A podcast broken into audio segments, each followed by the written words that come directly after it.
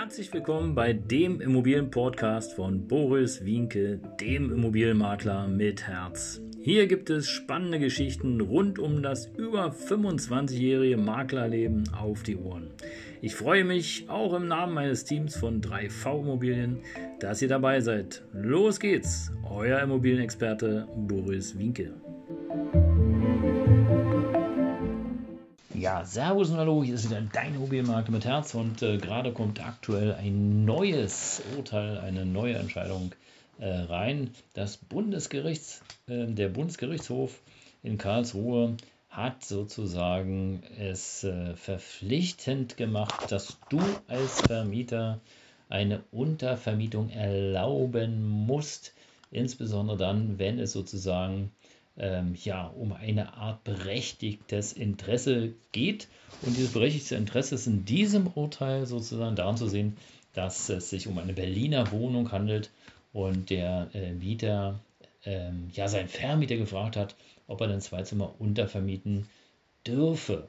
Das ist grundsätzlich ähm, ja eine interessante Variante, wie ich finde, aber auch da darf man sehen, ähm, wo führt es hin? Und da will ich dich einen Moment hier mitnehmen in meine Gedanken als äh, Immobilienprofi, als Immobilienexperte. Und ähm, da bin ich gespannt, wohin die Reise geht, denn ich glaube, das ist noch nicht ausgefochten. Ähm, denn grundsätzlich ist es ja interessant und grundsätzlich eigentlich auch vernünftig, wenn ich eine Dreizimmerwohnung habe und die vielleicht, äh, weil ich jetzt ein halbes Jahr, ein Jahr im Ausland arbeite, warum soll ich die jetzt aufgeben? Dann kann ich in der Zwischenzeit vielleicht ein oder zwei Zimmer untervermieten und äh, natürlich ist es so, dass der Vermieter ein Interesse daran hat, dass die Wohnung ordentlich, ähm, ja, ordentlich bewirtschaftet wird und dass da keine Party drin ist und irgendwie Drogengeschichten und irgendwie Deals oder wie auch immer. Und äh, dass er natürlich wissen möchte, ja, was da passiert. Und am Ende des Tages ähm, sehe ich hier zwei bis drei Probleme, die ich dir jetzt gerne mit auf den Weg geben will. Das erste ist, okay, also wenn der Vermieter sozusagen verpflichtet wird, einer Untervermietung äh, stattzugeben, dann ist es die eine Geschichte. Aber die zweite Sache ist, ähm, er sollte oder hat auf jeden Fall Mitspracherecht an wen. Das bedeutet also, dass der Untermieter sich ganz normal ordentlich sozusagen auch bewerben muss ähm, über den Untervermietenden an den, ähm, ja, an den Vermieter, der dann eben entsprechend auch prüfen sollte, okay, ist es jetzt äh, jemand, den ich da drin haben möchte oder nicht. Ähm, jetzt kannst du sagen, okay, naja, äh, im Grunde genommen interessiert mich das nicht, weil mein Hauptansprechpartner ist der Mieter. Aber ich will dir zu folgende Geschichte erzählen. Damals, als ich mit der Wohnungsvermietung ähm, ja, am Start war, vor ungefähr, ja, jetzt mittlerweile schon über 20 Jahre, da war es Tatsache so, dass teilweise die Hauptmieter einfach die Schlüssel weitergegeben haben an ihre Nachmieter oder Untermieter und sind dann weg gewesen, also verschwunden. Ja, also haben sich dann mal da, mal da, mal hier gemeldet. Und die Hausverwaltung, die ist halb verzweifelt, weil es kam keine Miete mehr.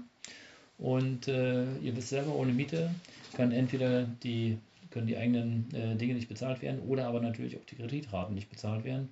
Die müssen eben entsprechend aus äh, Eigenkapital bezahlt werden. Und wenn du ähm, da ein Wohngeld von finanzierst und bezahlst, ja, dann musst du also auch für das Wohngeld gerade stehen. Also hier sehe ich ein großes Risiko da drin, wenn es nicht zu einer Prüfung kommt, sondern es einfach so lapidar hingenommen wird, ohne in Abstimmung mit dem Vermieter zu klären, wer denn jetzt da sozusagen als Untermieter einzieht und wenn, wie lange.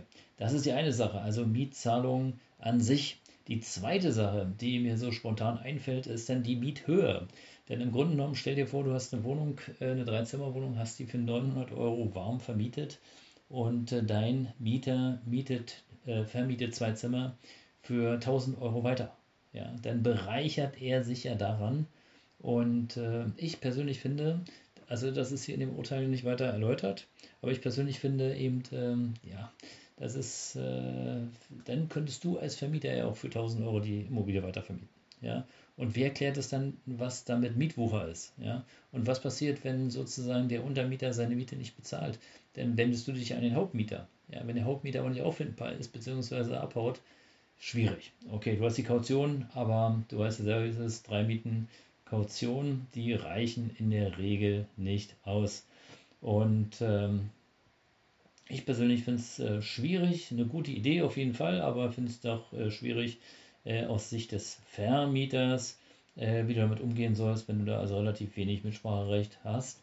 Und äh, wenn der Mieter dann im Grunde genommen dich nicht fragt, sondern es einfach so hinnimmt, weil es hier ein BGH-Urteil gibt und das jetzt so als, ähm, ja, als gegeben angesehen wird, ja, dann äh, glaube ich, läuft die Sache schon stark aus dem Ruder, weil wir als Vermieter ja immer weniger Rechte haben. Und äh, an wen wendest du dich, wenn der äh, Hauptmieter plötzlich Tatsache nicht mehr erreichbar ist? Ja, du darfst ja in der Regel nicht einfach so in die Immobilie rein und wer kümmert sich um die äh, Entsorgungskosten, die möglicherweise entstehen, die dann eben entsprechend der ähm, ja, Untermieter ähm, ja, verursacht. Also es ist ein bisschen tricky. Jetzt könnte der eine oder andere sagen, ja, okay, ob das nun der Untermieter den Schindluder betreibt oder aber auch der Hauptmieter, das spielt erstmal keine Rolle. Aber am Ende des Tages wendest du dich ja erstmal an den Hauptmieter sozusagen und, ähm, und der Hauptmieter muss sich an den Untermieter wenden, um eben einfach Schadensersatz äh, zu äh, geltend zu machen. Und ob das dann so funktioniert, naja, also da wage ich mal zu bezweifeln. Und die, die dritte Sache ist die natürlich, wenn du jetzt noch den Untermieter prüfst, ja, dass der eben da sozusagen Untermieter sein darf, dann stellt sich natürlich die Frage, ja, hast du den jetzt aus Vermietersicht so weit geprüft oder prüfen können, dass eben entsprechend da auch eine Art Sorgfaltspflicht auf dich als Vermieter übergeht, also da werden wir sehen, wohin die Reise geht. Ich bin da sehr gespannt. Wenn du weiter hier diesen Kanal abonnieren möchtest oder hören möchtest, abonniere, wie gesagt, gerne diesen Kanal. Oder falls du jemanden kennst, der, äh, den das interessieren könnte, dann empfehle mich gerne weiter. Ich bleibe auf jeden Fall in dieser Sache dran und es gibt schon ein paar neue Dinge, die, äh, auf die ich mich auf jeden Fall freue. Und ähm, ja, wir hören uns. Das war die Folge der BGH. Ähm, ja, nimmt sozusagen äh, mit seiner neuen Entscheidung dem Vermieter weitere Rechte und ähm, tja, die Untervermietung muss also im Grunde genommen bestattet werden. Und äh, ja, bis bald, dein Immobilienmakler mit Herz. Ciao, ciao.